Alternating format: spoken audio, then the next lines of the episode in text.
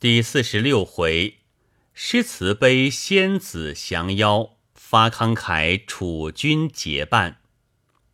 话说道姑向小山道：“女菩萨不消交心，小道特来相救。”随即砸在众人之中。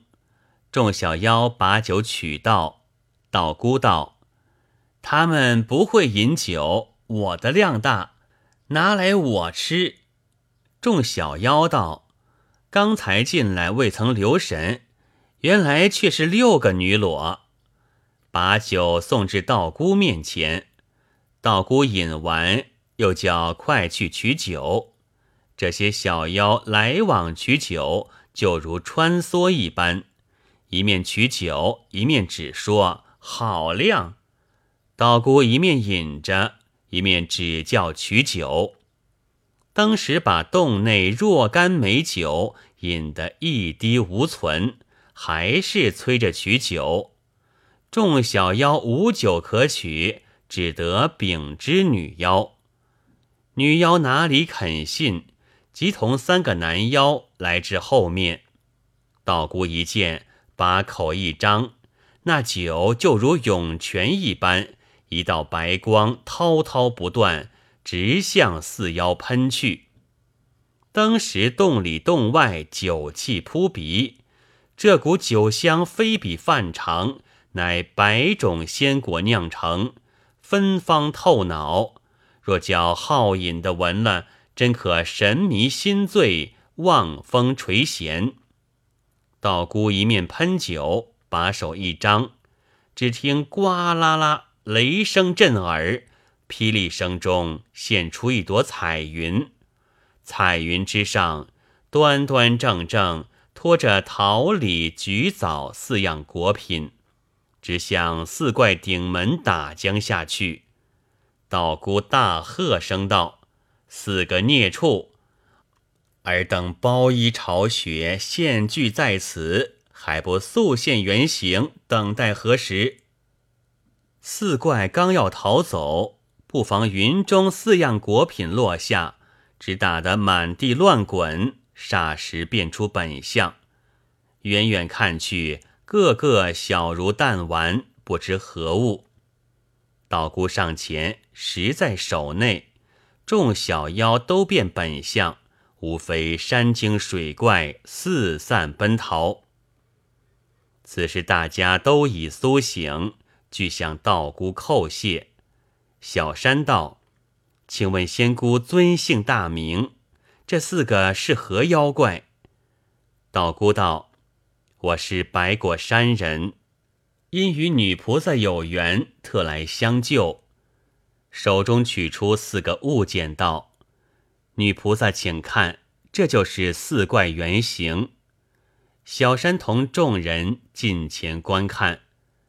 原来却是一个礼盒，一个桃核，一个枣核，一个橘核。多久公道：世间此物甚多，何以竟能为怪？莫非都是异种吗？道姑道：此核虽非异种，但俱生于周朝，至今千又余年。礼盒名叫醉礼。当初西施因其味美，宿醉喜食。桃核虽非仙品，当年米子瑕曾以其半分之魏君。橘核昔日晏子至楚，楚王曾有黄菊之赐。枣核名唤羊枣，当日曾皙最喜。这四核虽是微末废物。因昔年或在美人口中受了口脂之香，或在贤人口内染了汉墨之味，或在角童口中感了龙阳之情，或在良臣口里得了忠义之气，久而久之精气凝结，兼之受了日精月华，所以成形为患。今欲贫道。也是他气数当绝。多久公忖道：“怪不得男相女装，原来却是分桃主人。”因问道：“请教仙姑，刚才那美妇人同那美男子，自然就是西施、米紫霞形状了。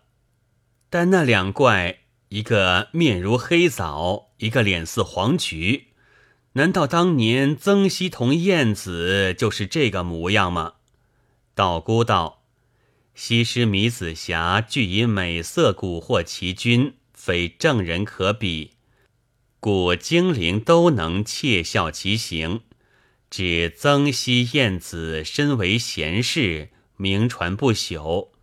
其人虽死犹生，这些精灵安能窃笑其形？所谓邪不能亲正，故枣怪面似黑枣，菊怪面似黄菊，任他变换，何能脱却本来面目？小山道。请问仙姑，此去小蓬莱还有若干路程？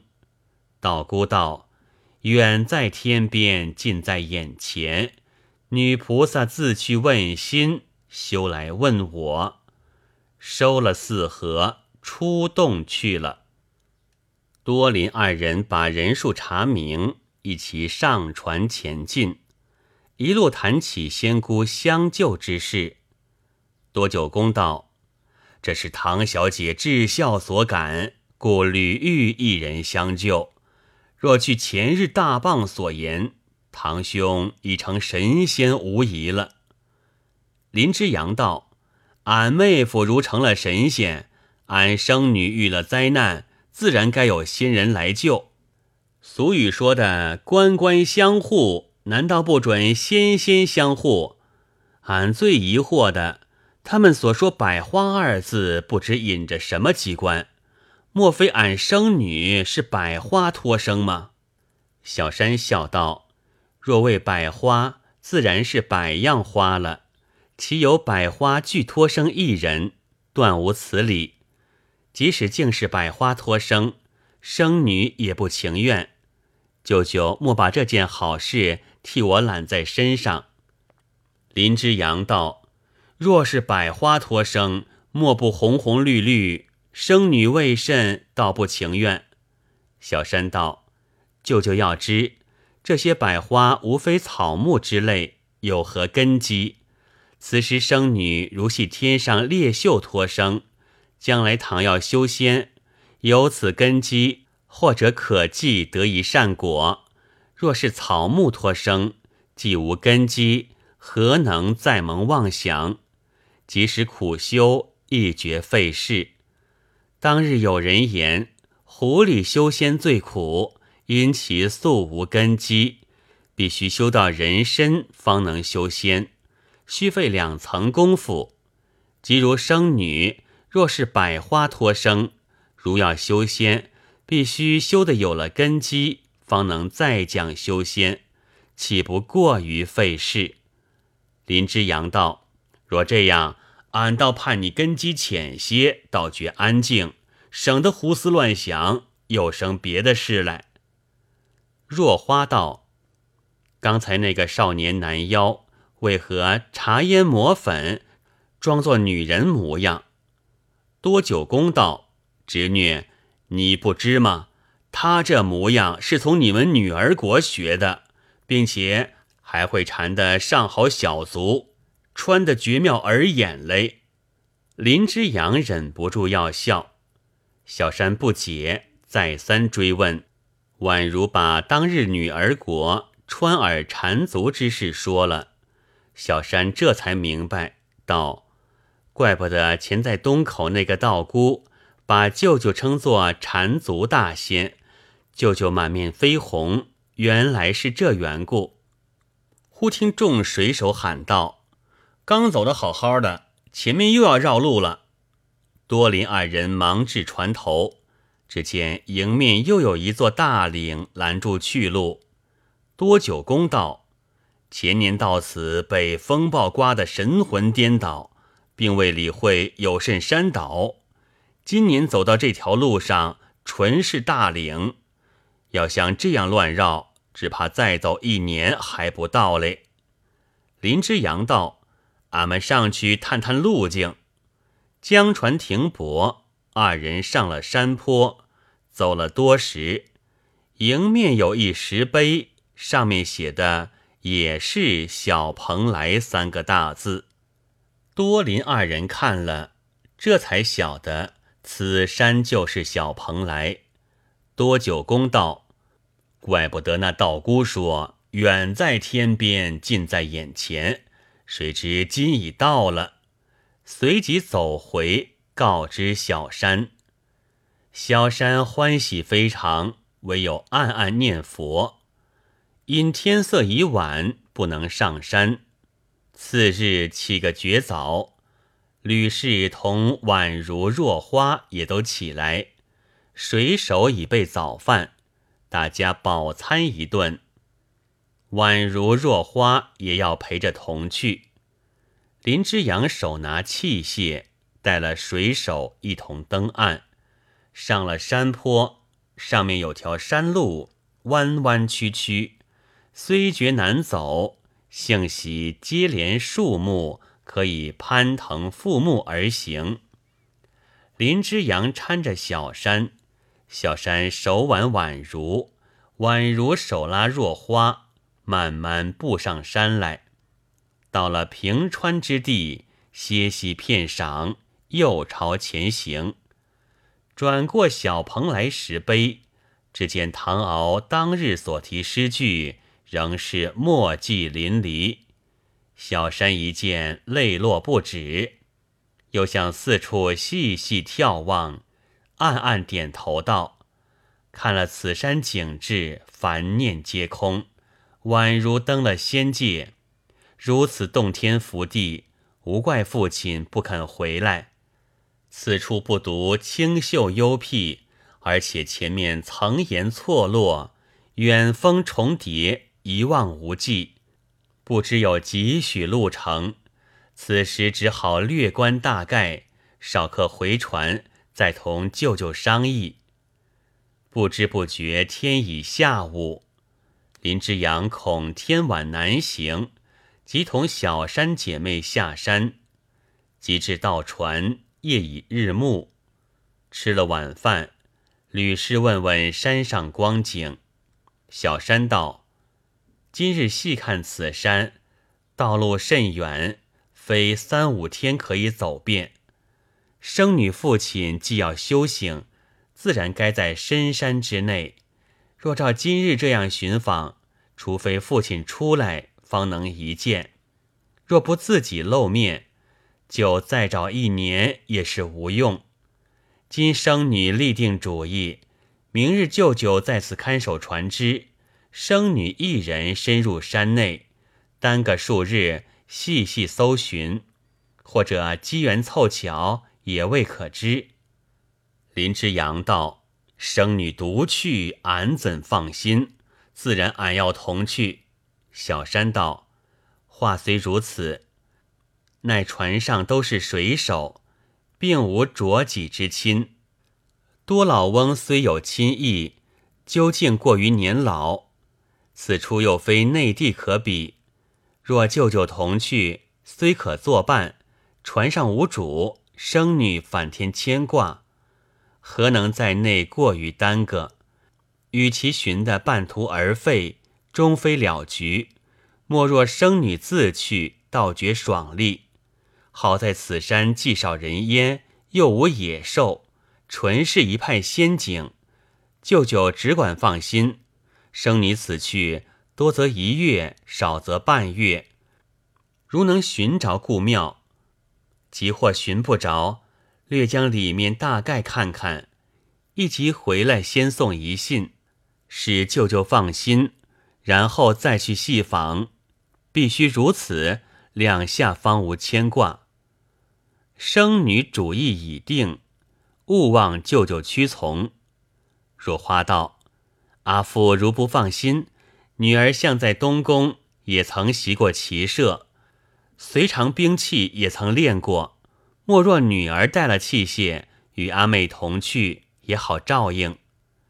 宛如道：“若是这样，俺也同去。”小山道：“妹妹与乳母一样，行路甚慢，如何去的？”只若花姐姐近日虽然缠足，他自幼男装走惯，尚不费力。倘能同去，倒可作伴。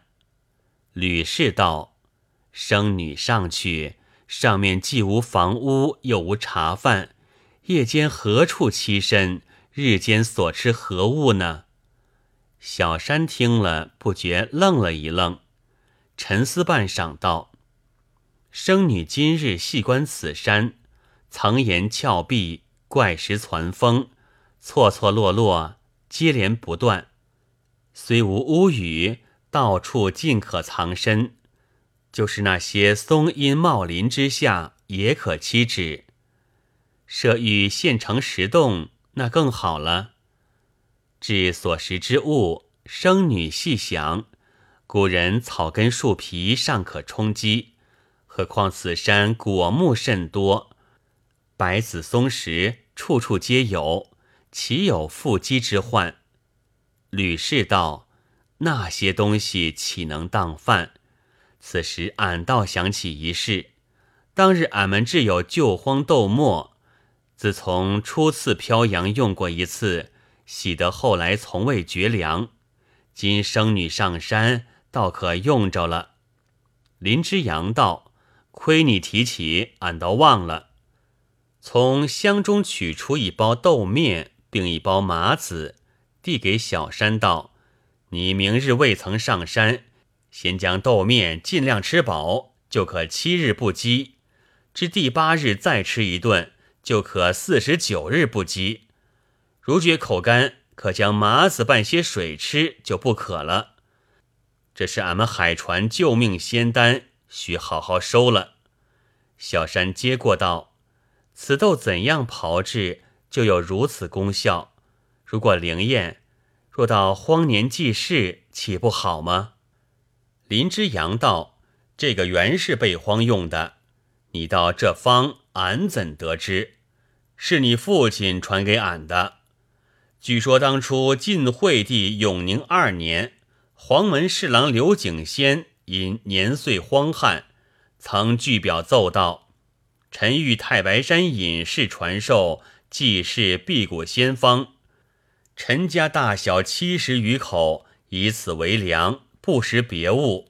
若不如斯，俺一家甘受行路。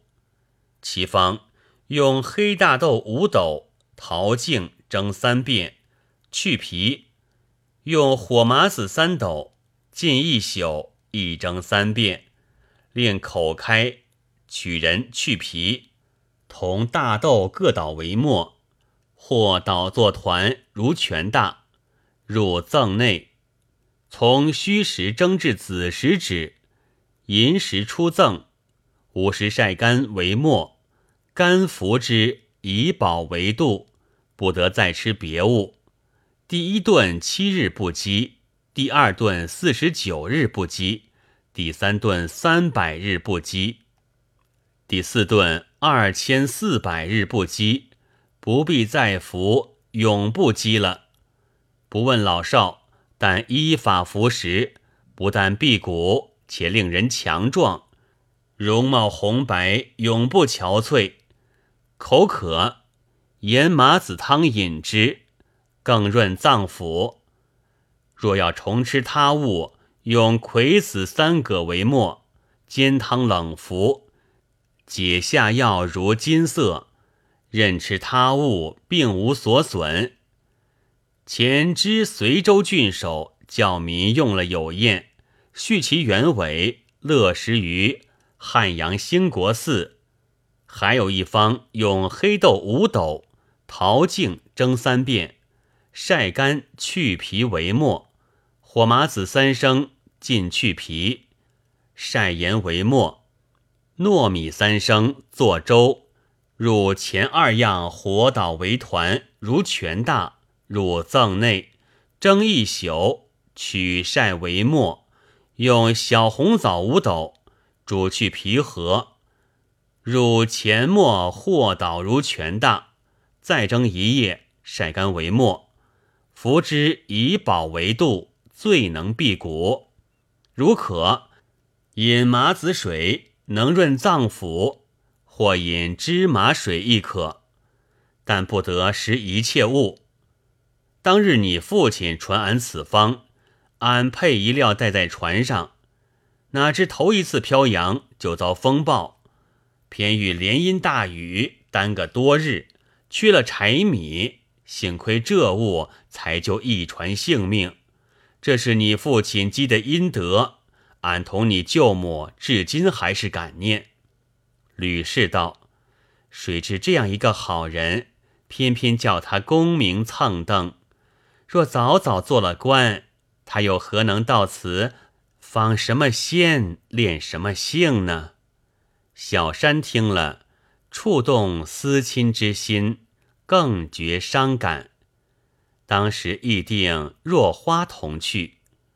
次日，姐妹二人绝早起来，未知如何，下回分解。